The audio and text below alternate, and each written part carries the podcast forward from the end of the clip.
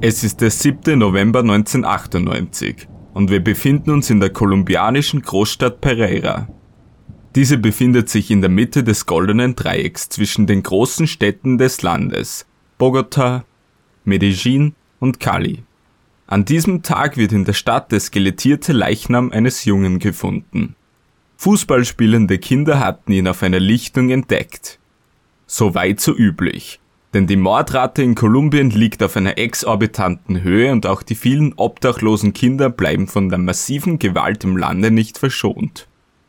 Dass dieser eine Leichenfund jedoch nicht der einzige auf diesem Stückchen Land ist, offenbart sich den Ermittlern eine Woche später, als weitere Überreste auftauchen. Erst jetzt wird das gesamte Gebiet umfangreich abgesucht und es kommt Leiche nach Leiche zum Vorschein. Am Ende zählt die Polizei die verwesten Leichen von 36 Buben. Allesamt waren sie gefesselt, missbraucht, verstümmelt und getötet worden. Die Taten werden zuerst einem satanistischen Kult zugerechnet, und niemand glaubt daran, dass alle Jungs einem einzigen Mann zum Opfer fielen.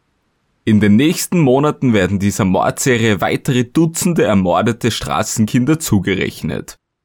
Schließlich gerät den kolumbianischen Behörden auch der Verantwortliche für diese Grausamkeiten ins Netz. Seine Geständnisse offenbaren ihnen in der Folge ein noch viel größeres Ausmaß als zuvor angenommen. Er gesteht die Morde an 138 Straßenjungen. Dies ist die Geschichte eines sadistischen, pädophilen Serientäters, der eine der opferreichsten Mordserien weltweit beging und trotzdem vielleicht bald die Freiheit erlangt. Von El Keller bis Zikode, Mordio präsentiert die schlimmsten Serienmörder aller Zeiten. In der heutigen Ausgabe Luis Garavito, das Monster von Genova. Der Protagonist der heutigen Ausgabe erblickte am 25. Januar 1957 in Genova im kolumbianischen Departamento Quindio das Licht der Welt und wurde mit den beiden Vornamen Luis Alfredo getauft. Wie in spanischsprachigen Ländern üblich erhielt er die Nachnamen, die seine beiden Eltern Manuel und Rosa von deren Vätern geerbt hatten. So trug er nun den vollständigen Namen Luis Alfredo Garavito Cubichos, wobei er aber wie üblich nur mit seinem ersten Vornamen und dem geerbten Nachnamen seines Vaters angesprochen wurde. Seine Mutter Rosa Cubichos sollte weitere sechs Kinder gebären, weshalb Luis als das älteste bereits früh Verantwortung übernehmen musste. Durch die Aufgaben und Pflichten, die dadurch für ihn entstanden, blieb ihm selbst nur wenig von seiner eigenen Kindheit. Und auch diese wurde ihm durch seinen gewaltbereiten Vater eigentlich vollständig zerstört. Manuel Garavito war ein Aggressor und Alkoholiker, der im Haushalt die unrühmliche Rolle des absolutistischen Haustyranns einnahm.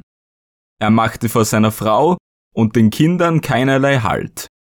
Den größten Zorn ließ er aber an seinem ältesten Sohn Luis ab, dessen Heranwachsen unter seinem Vater zur Hölle wurde.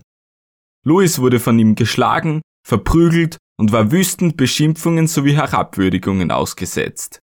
Auch in sexueller Weise missbrauchte er seinen jungen Sohn, so dass dieser später über seinen Vater sagte, dass dieser lieber mit ihm schlief als mit seiner eigenen Frau. Manuel Garavito badete seinen Sohn, streichelte ihn und berührte ihn nebst den häufigen Vergewaltigungen auch mit Vorliebe unsittlich an gewissen Körperstellen. Er zwang ihn auch seiner sich prostituierenden Mutter beim Verkehr mit Kunden zuzusehen, denen er bei Gelegenheit auch gleich den kleinen Louis dazu anbot. Nicht wenige nahmen diese ungeheuerliche Offerte auch an. In der Schule galt Luis Garavito als schüchtern und auch wenn er selbst durchaus zu aggressivem Verhalten neigte, war häufig das Ziel fieser Mobbingattacken seiner Mitschüler. Mit elf Jahren meldete ihn sein Vater vom Unterricht ab, da Luis laut seinen Ansichten nun alt genug war, um Geld für die Familie zu verdienen. Bis dorthin hatte er fünf Jahre in der Simon Bolivar Grundschule in Celan im Departamento Valle del Cauca verbracht. Nachdem Luis auch das Schließen von Freundschaften mit Gleichaltrigen verboten war, fiel er durch die fehlende Beschäftigung in Form des Besuchens des Schulunterrichts und seiner nicht vorhandenen sozialen Kontakte endgültig in ein Loch. Seine Hilflosigkeit sprach sich dann auch noch in der Nachbarschaft herum, und drang dort zu den falschen Leuten durch. Mindestens zwei Männer nutzten die Situation des Buben schamlos aus und begannen ihn ebenfalls jahrelang zu missbrauchen.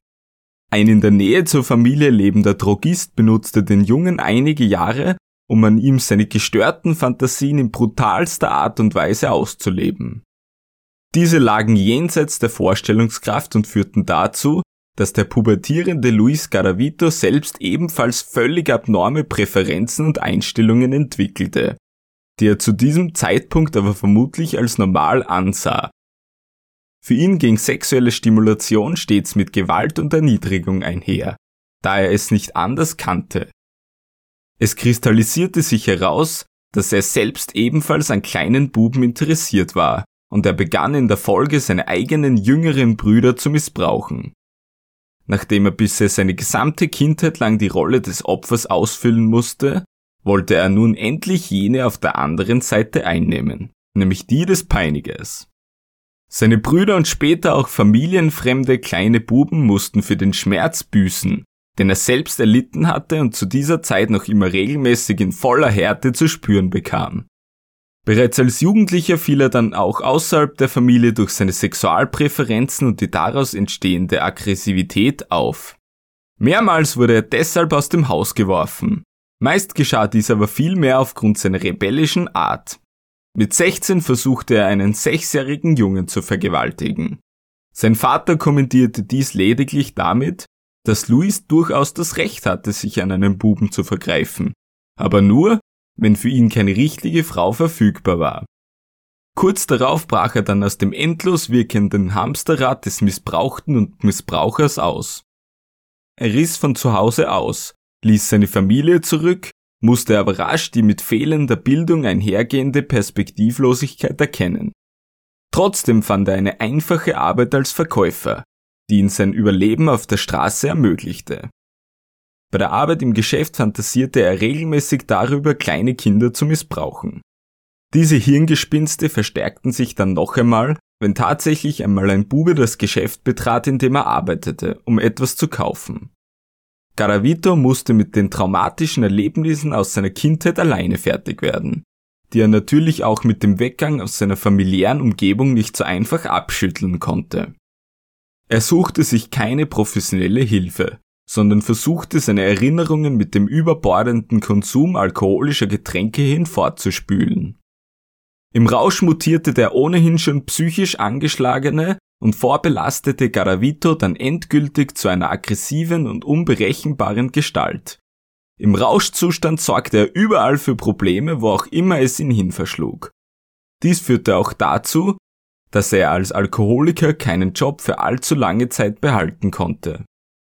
Vielmehr zog es ihn als Herumtreiber durch die Städte Kolumbiens und er finanzierte sich sein Überleben zumeist als Straßenhändler und Verkäufer religiöser Gegenstände aber auch der Alkohol half nicht, seine Sexualneurose zu bekämpfen. Vielmehr setzte er seine schlimmen Fantasien erst im angetrunkenen Zustand in die Realität um. So geschah es auch, dass er seinen regelmäßigen Missbrauch an Kindern ungehalten fortfuhr, auch wenn er selbst schon lange kein Opfer mehr war. Zuerst wählte er sowohl Buben als auch Mädchen als seine Opfer. Bald fokussierte er sich jedoch einzig auf das männliche Geschlecht und er wurde zu einem sogenannten Päderast. Seine anhaltenden psychischen Probleme und sein instabiler Zustand trieben Garavito nach dem Verlust eines Jobs in einer Bäckerei schließlich zu einem Suizidversuch, der jedoch scheiterte. Daraufhin pendelte er für fünf Jahre zwischen Freiheit und der Unterbringung in psychiatrischen Einrichtungen. Dort versuchte er sowohl die dunklen Bilder seiner schrecklichen Kindheit als auch seine eigenen pädosexuellen Triebe zu bekämpfen. Traurigerweise scheiterte er jedoch mit der Bewältigung von beidem. Ohnehin verriet er seine Pädophilie gegenüber dem Krankenhauspersonal vermutlich nicht, die somit einzig darauf aus war, seine Depressionen zu heilen. Garavito berichtete in den Einrichtungen aber auch immer wieder davon, Stimmen in seinem Kopf zu hören.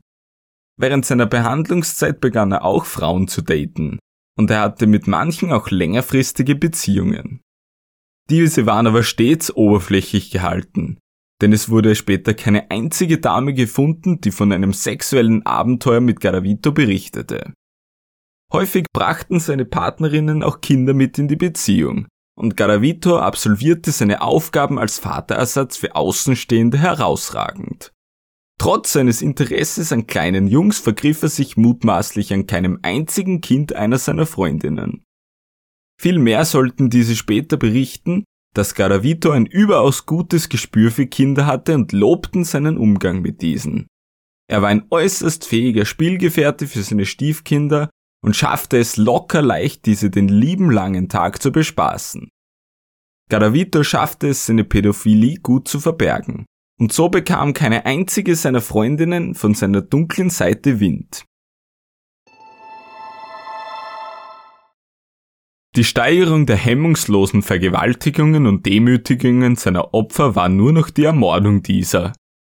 Luis Garavito beging seinen ersten bekannten Mord mit 35 Jahren womit es seit Erlangung seiner Freiheit mit 16 Jahren fast zwei Jahrzehnte dauerte, bis er diesen nächsten Schritt ging.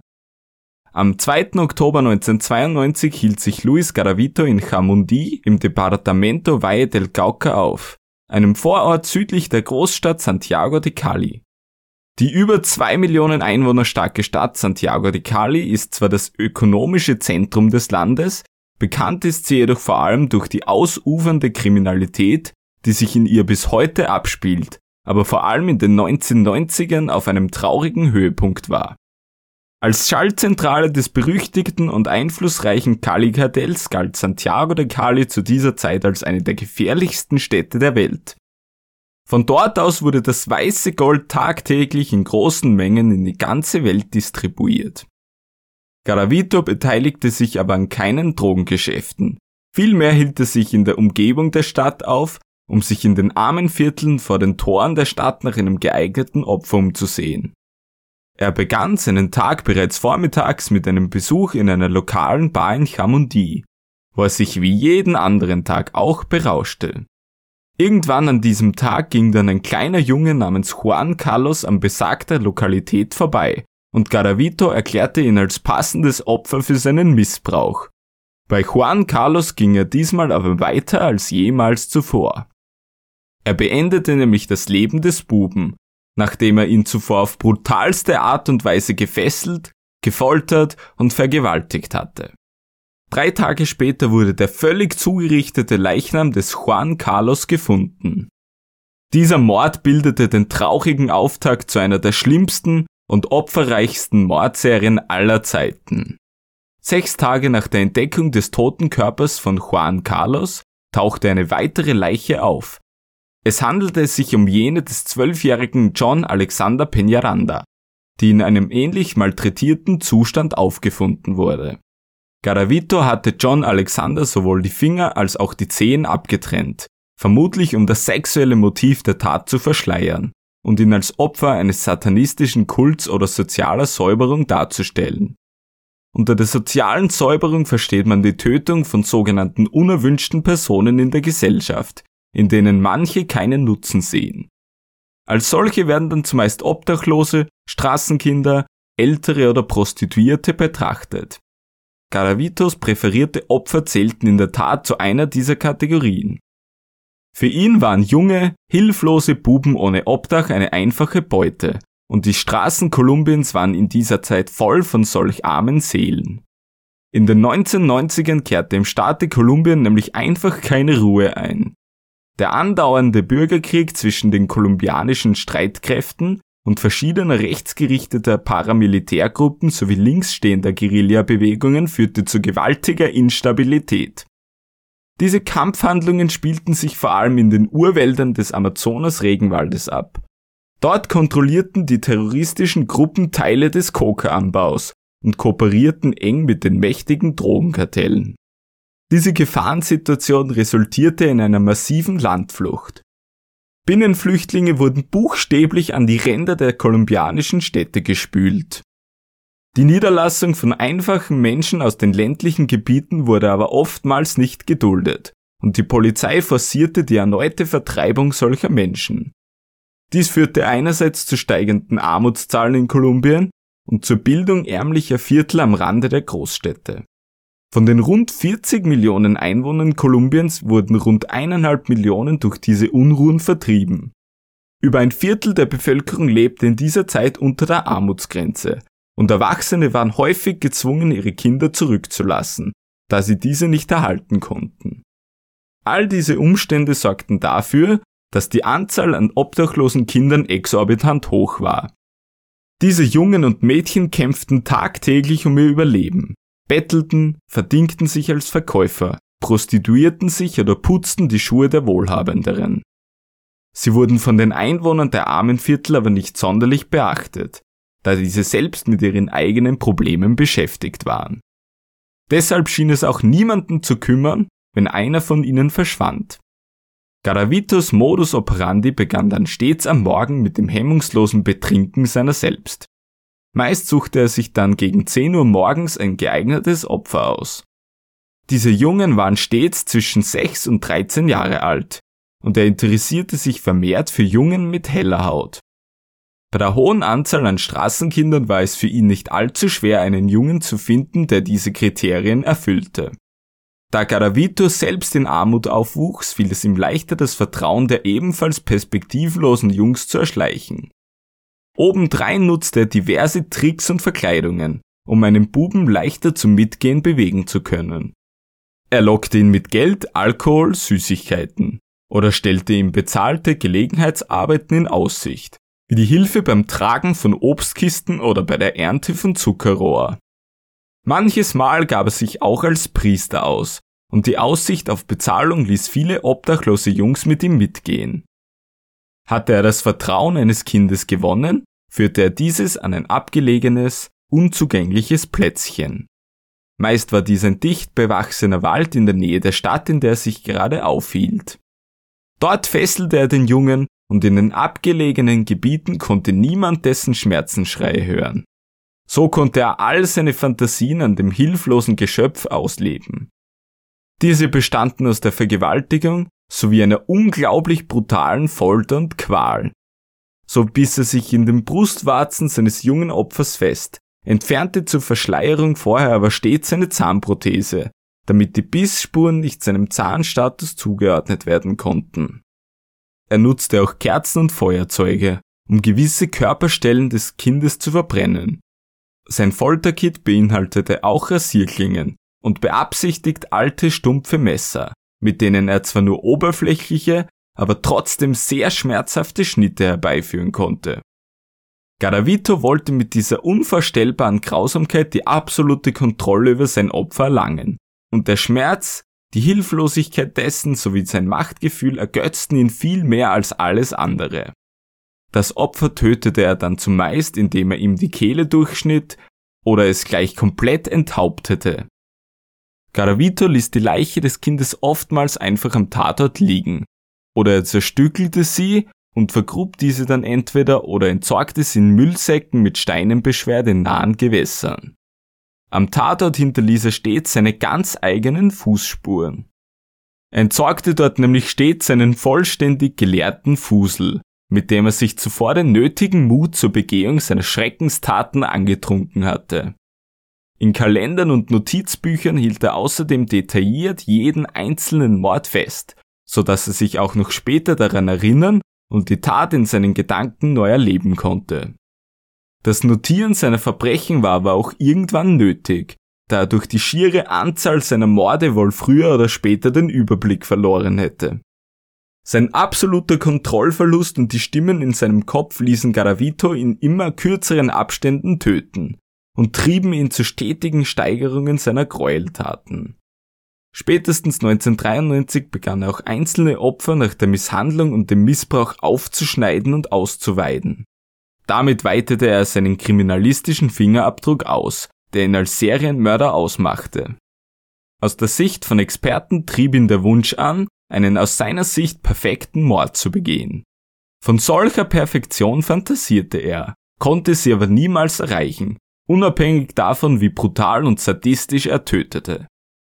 Auf der Suche danach fuhr er seine Mordserie ungehalten fort. Um nirgends großartig aufzufallen und beachtet zu werden, wechselte er in kurzen Abständen seine Wohnorte. Er hielt sich in diversen Städten und Departamentos auf, wobei er sich im Departamento Risaralda im Westen Kolumbiens am aktivsten zeigte. Risaralda grenzt direkt an sein Heimatdepartamento Guindio. Einige Male verschlug es ihn auch ins Nachbarland Ecuador, wo er genauso rücksichtslos mordete. Über die Monate veränderte er auch stets sein Äußeres. Er trug immer neue Frisuren und wechselte zwischen Bartlosigkeit sowie dem Tragen von Gesichtsbehaarung. Einzig eine Brille mit auffällig roter Fassung blieb sein ewiger Begleiter. In vielen Städten lebte er gleichzeitig mit einer weiblichen, erwachsenen Partnerin zusammen und konnte so ein perfektes Doppelleben aufbauen.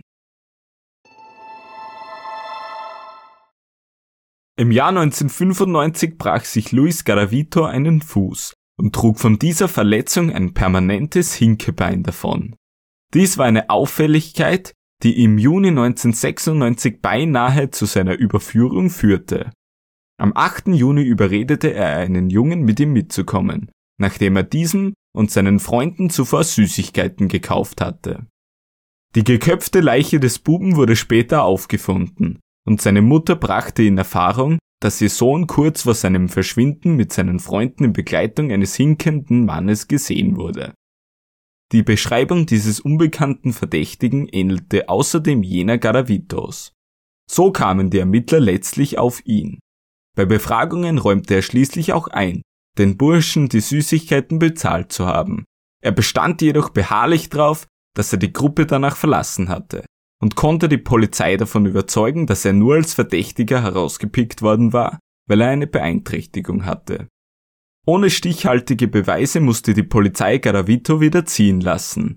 Zum Ende des Jahres 1996 wuchs seine Opferzahl dann auf über 100 an, und Garavito hatte kein Interesse, es dabei zu belassen. Am 7. November 1997 entdeckten fußballspielende Kinder in der Großstadt Pereira im Departamento Risaralda auf einer Lichtung die skelettierten Überreste eines Kindes. Acht Tage später tauchten weitere Knochen auf und die Polizei beschloss, das ganze Gebiet zu untersuchen. Sage und schreibe 36 verweste Kinderleichen stellten die Ermittler in unmittelbarer Nähe zum ersten Leichenfund dort sicher. Es war ein Massengrab, auf das man auf einem einzigen Grundstück gestoßen war. Für Garavito war diese Örtlichkeit wohl sehr wertvoll gewesen, denn er hatte immer wieder Jungs an diese Örtlichkeit in Pereira gelockt und ihre Leichen dort einfach liegen gelassen. Pereira befindet sich in der Mitte des goldenen Dreiecks zwischen den größten Städten des Landes, Bogota, Medellin und Santiago de Cali, Obendrein stellt Pereira mit seiner halben Million Einwohner das urbane Zentrum einer Kaffee-Anbauregion dar. Eltern, die ihre Kinder in der Stadt zuvor als vermisst gemeldet hatten, drängten sich in die örtliche Leichenhalle, um zu sehen, ob ihr Sohn unter den Toten war. Ermittler waren sich sicher, dass die Morde von einer einzigen Tätergruppe ausgeübt worden waren, da alle Opfer stets mit Nylonseilen gefesselt worden waren und immer Schnapspullen neben den toten Körpern sichergestellt wurden. Vermutet wurde das Handwerk eines satanistischen Kults, während eine andere Theorie in Richtung des organisierten Organhandels deutete. Da den Toten aber keinerlei Organe entfernt worden waren, wurde dieser Denkansatz schnell wieder verworfen. Niemand verwendete zu diesem Zeitpunkt auch nur einen Gedanken daran, dass all diese Kinder von einem einzigen Mann getötet wurden von Luis Garavito. Diverse ähnlich gelagerte Fälle von aufgefundenen Kinderleichen ließen darauf schließen, dass es weit noch mehr Opfer gab als die in Pereira entdeckten Toten. Im Februar 1998 wurden außerhalb von Genova, der Heimatstadt Garavitos, zwei Kinderleichen geborgen, die nahezu nebeneinander positioniert lagen. Bereits einen Tag später wurde einige Meter entfernt ein weiterer toter Körper gefunden. Allesamt waren sie gefesselt, grausamst zugerichtet und schließlich durch einen Kehlenschnitt getötet worden. An den Toten befanden sich außerdem Bissspuren sowie Haare und Samenflüssigkeit des Täters. Auch ein Messer wurde aufgefunden. Auf eine Abnahme von DNA-Proben wurde aber aus Kostengründen verzichtet. Dennoch beging Garavito bald einen verheerenden Fehler. Irgendwann im selben Jahr 1998 hatte er gerade einen Buben in einem Feld getötet und feierte dies mit einer Flasche billigen Weinbrands. In angetrunkenem Zustand schlief er mit einer glühenden Zigarette in der Hand ein, und diese entzündete das Feld, in dem er sich befand, in Windeseile. Als er aufwachte, war sein linker Arm und Teile seiner linken Körperhälfte bereits in Flammen, und er verließ fluchtartig die Szene. Dabei ließ er zahlreiche Spuren zurück. Seine Unterwäsche, Schuhe, Brille und ein bisschen Geld blieben am Tatort zurück. Mit der Hilfe des FBIs um den legendären Profiler Robert Ressler gelang es den kolumbianischen Ermittlern anhand der Zusammentragung der gesammelten Spuren zu realisieren, dass ein Einzeltäter am Werk war, und man schaffte es, den Kreis der Tatverdächtigen auf rund 25 Kolumbianer einzugrenzen. Dies gelang unter anderem durch die Schuhe, deren Tragespuren an den Sohlen verrieten, dass der Täter einen hinkenden Fuß haben musste. Die Gläser der gefundenen Brille wiesen außerdem auf eine spezielle und seltene Fehlsichtigkeit hin, die nur bei Männern in der Altersgruppe der 40 bis 60-Jährigen auftritt. Auf dieser sagenumwobenen Liste stand auch der Name von Luis Alfredo Garavito Cubijos. Der skrupellose Mörder der unzähligen Straßenkinder erhielt den Rufnamen La Bestia, die Bestie. Der verantwortende Inspektor ließ nun verdeckte Ermittler ausschwärmen, die sich als Obdachlose in den Straßen verteilten, in denen die letzten Entführungen geschahen. Diese mussten in ihre Rolle schlüpfen und durften nicht auffallen, so dass sie gezwungen waren, sich wie andere Heimatlose von weggeworfenem Essen und Müll zu ernähren. Bei den im Februar in Garavitos Heimatstadt aufgefundenen Leichen befand sich außerdem ein Papierstück, auf der eine Adresse geschrieben stand. Diese führte die Ermittler zu einer von Garavitos Freundinnen. Diese gab an, Garavito seit Monaten nicht gesehen zu haben, hatte aber dennoch etwas Interessantes vorzulegen. Sie händigte den Ermittlern einige seiner Habseligkeiten aus, die sich in einer schwarzen Stofftasche befanden und die er bei seinem letzten Aufenthalt bei ihr zurückgelassen hatte. In dieser befanden sich nicht nur Beweise, dass Garavito in vielen Städten, in denen der Serie zugeordnete Kindermorde geschahen gewesen war, sondern auch Fotografien und einige seiner Notizbücher, in denen er seine Taten haargenau dokumentiert hatte. Bei einem Freund Garavitos wurde außerdem ein Koffer sichergestellt, der diverse Zeitungsartikel über die Serienmorde beinhaltete. Nun fokussierte man sich auf den herumziehenden Luis Garavito, der als Hauptverdächtiger bestimmt wurde, der gesuchte Serienmörder zu sein. Man konnte ihn jedoch nicht dingfest machen und zu den Morden befragen, da sein Aufenthaltsstatus für die Ermittler unbekannt war. An seiner Wohnadresse griff man ihn nicht auf, und es wurde angenommen, dass er sich entweder gerade auf der Suche nach Arbeit oder nach einem neuen Opfer befand. Garavito selbst ahnte wohl nicht, dass ihm die Polizei bereits im Nacken saß und er setzte seine Verbrechen ungehalten fort. Am 22. April 1999 traf er in der Stadt Villa Vicencio auf John Ivan Savogal. Dieser veräußerte Lose für eine Lotterie, um Geld für seine Schule zu sammeln. Garavito lockte den Jungen in die nahen Wälder und fesselte ihn dort. John erwartete nun ein langer Leidensweg bis zu seinem bevorstehenden Tode, der aus Folter und Vergewaltigung bestand. Garavito wollte seinen üblichen Modus operandi durchsetzen, den er zuvor bei Dutzenden Buben umgesetzt hatte. Es kam jedoch alles anders, denn die lauten Schreie Johns riefen einen Obdachlosen auf den Plan, diesen Geräuschen zu folgen. Dieser hielt sich völlig zufällig in der Nähe des Tatortes in den Wäldern auf, da er dort einen Joint rauchen wollte. Schließlich wurde Garavito in flagranti von dem Obdachlosen ertappt, der ihn mit Steinen bewarf, um den Missbrauch zu beenden. Doch Garavito ließ sich nicht aus der Ruhe bringen. Er löste die Fesselung und befahl John Ivan Savogal mit ihm tiefer in die Wälder zu gehen. Doch John entfloh ihm und lief zu dem Obdachlosen, die nun zusammen die Flucht vor Garavito antraten. Dieser verfolgte die beiden, hatte durch sein hinkendes Bein aber keine Chance, diese einzuholen. An einem nahen Bauernhof fanden sie Unterschlupf, und ein dort lebendes Mädchen lotste Garavito schließlich auch noch in die falsche Richtung. Somit war John Ivan Savogal dem eigentlich feststehenden Tod entkommen und er meldete diese Attacke folgerichtig der Polizei.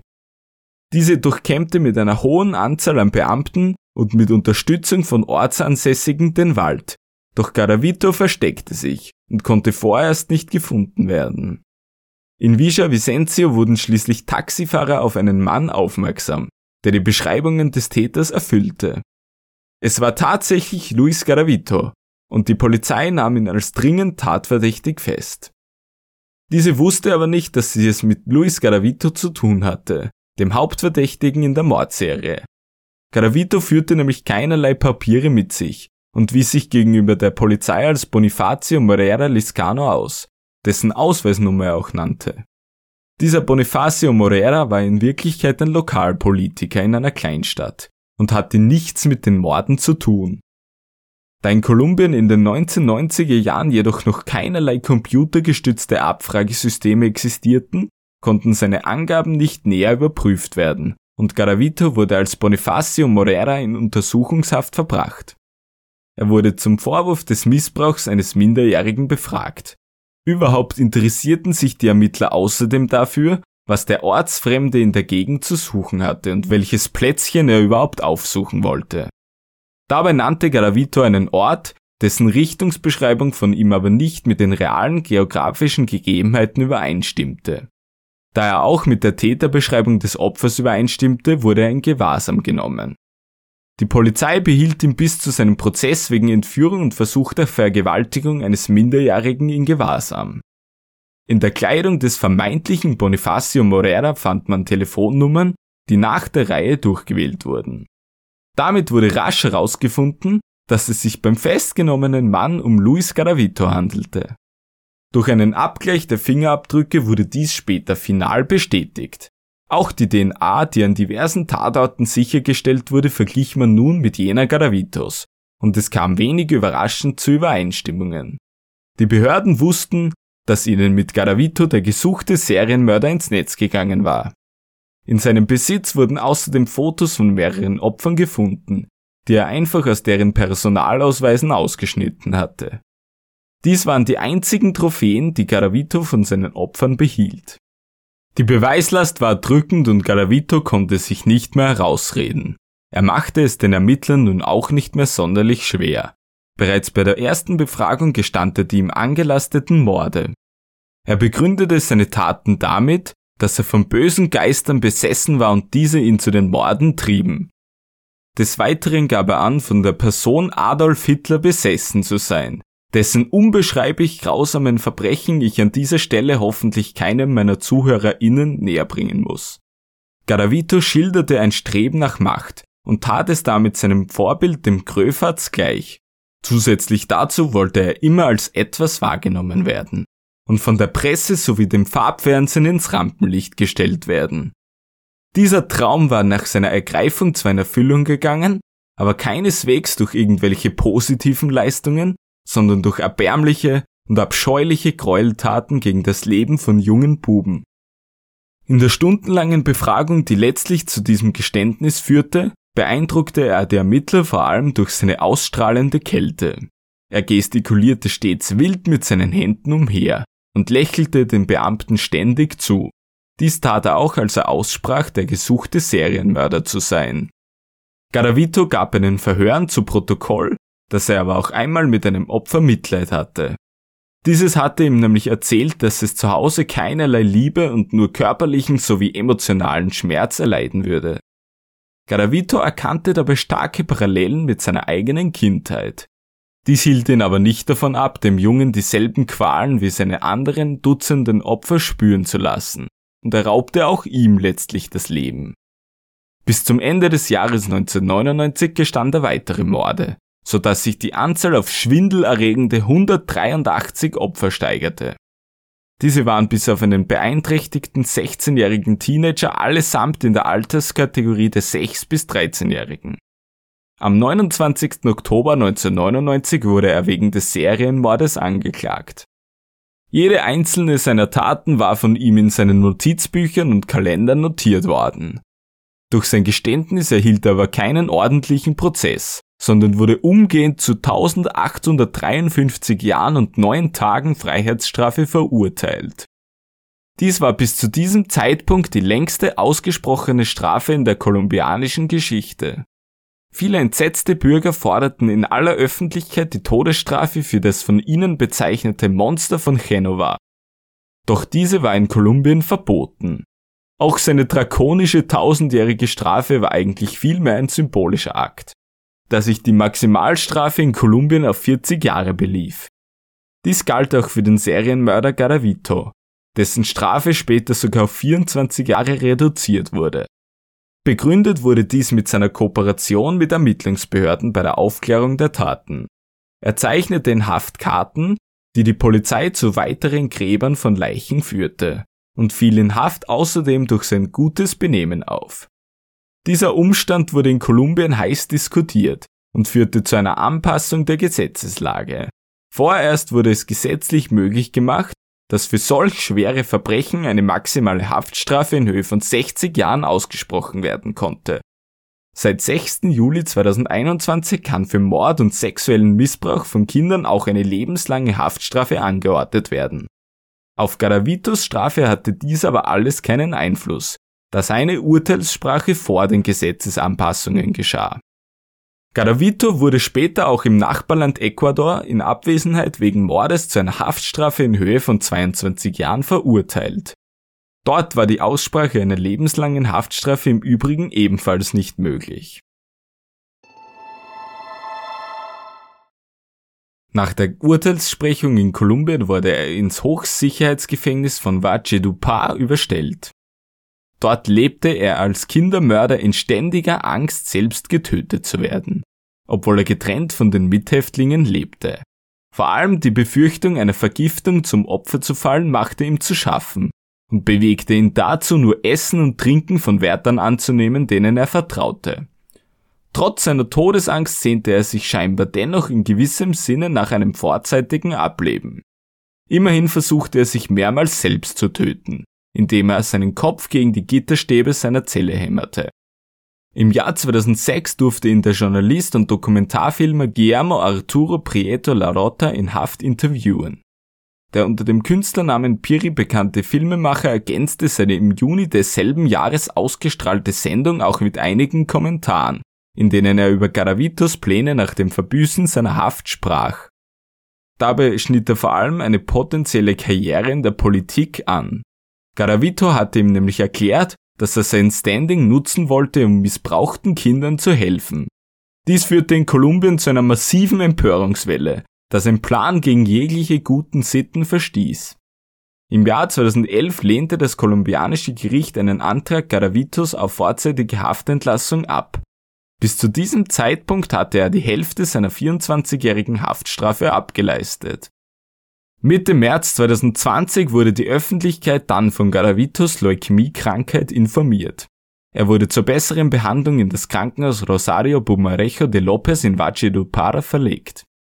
Höchstwahrscheinlich wird Garavito im Jahr 2023 mit 66 Jahren auf Bewährung oder Hausarrest entlassen.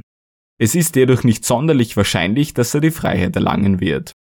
Einerseits versucht die kolumbianische Staatsanwaltschaft seine Freilassung mit allen Mitteln zu verhindern. Und andererseits ist auch der ecuadorianische Staat daran interessiert, die dort ausgesprochene 22-jährige Haftstrafe zu vollstrecken. Derzeit ist anzunehmen, dass er direkt nach der Haftentlassung nach Ecuador überstellt wird, um dort dann seine Freiheitsstrafe anzutreten. Da er auch mit Sicherheit nicht mit einer Haftverkürzung rechnen kann, würde er zum Zeitpunkt seiner Entlassung dort dann beinahe 100 Jahre alt sein. Mit 138 Opfern ist Luis Garavito bis heute der Serienmörder, der für die Begehung der meisten Morde verurteilt wurde. Ermittler und Beteiligte sind sich heute sicher, dass die tatsächliche Opferzahl Garavitos jenseits der 300 oder 400 liegen könnte. In Kolumbien war mit solch einer hohen Opferzahl jenseits der 50 aber keine absolute Ausnahmeerscheinung. Denn bereits 20 Jahre zuvor hatte Pedro Alonso Lopez in Kolumbien und den angrenzenden Staaten Peru und Ecuador über 100 junge Mädchen getötet. Verurteilt wurde der von den Medien als Monster der Anden bezeichnete Lopez für 110 Morde. Dafür befand er sich in Ecuador für 14 Jahre in Haft, wonach er in seine kolumbianische Heimat überstellt wurde. Dort wurde er in der psychiatrischen Einrichtung eines Krankenhauses behandelt. Im Jahr 1998 wurde er als geheilt erklärt und entlassen, nur 18 Jahre nach seiner Festnahme in Ecuador. Nach seiner Entlassung tauchte Lopez dann unter. 2002 fahndete Interpol dann nach ihm, doch bis zum heutigen Zeitpunkt ist sein Aufenthaltsort unbekannt. Zur haargenau gleichen Zeit wie Pedro Alonso Lopez wütete in Kolumbien und Ecuador Daniel Camargo Barbosa, der es genauso wie Lopez auf junge Mädchen abgesehen hatte und in 72 Fällen des Mordes belangt wurde. Auch Camargos Geschichte ist nicht minder interessanter als jene von Luis Garavito und Pedro Alonso Lopez. Camargo wurde 1994 in Kolumbien wegen Mordes zu 30 Jahren Haft verurteilt. Zehn Jahre später gelang ihm die Flucht von der Insel, auf der das Gefängnis lag, in dem er untergebracht war. Doch in Wirklichkeit schaffte er es ins benachbarte Ecuador zu kommen. Dort setzte er seine Mordserie an jungen Mädchen fort, bevor er 1986 gefasst wurde und zu der Maximalstrafe von 16 Jahren Haft verurteilt wurde. Er wurde dann ins selbe Gefängnis überstellt, in dem der bereits zuvor erwähnte Pedro Alonso Lopez dahin vegetierte. 1994 wurde Daniel Camargo Barbosa dann vom Neffen eines seiner Opfer getötet. Das war die Geschichte von Luis Garavito.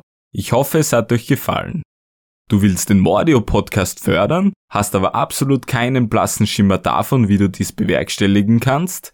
Empfehle dieses Machwerk einfach deinen Freunden und fördere dieses Projekt mit einem Abonnement bei der Podcast-Plattform deiner Wahl oder auch auf YouTube. Dort kannst du der Ausgabe, die du gerade auf dich einprasseln lässt, übrigens auch einen Daumen nach oben geben und einen spitzbübischen Kommentar zu deinem allgemeinen Wohlbefinden während des Zuhörens hinterlassen. Du ärgerst dich tagtäglich grün und blau, weil noch kein Podcast die Geschichte über diesen einen einzigartigen Fall präsentiert hat, der dich so brennend interessiert?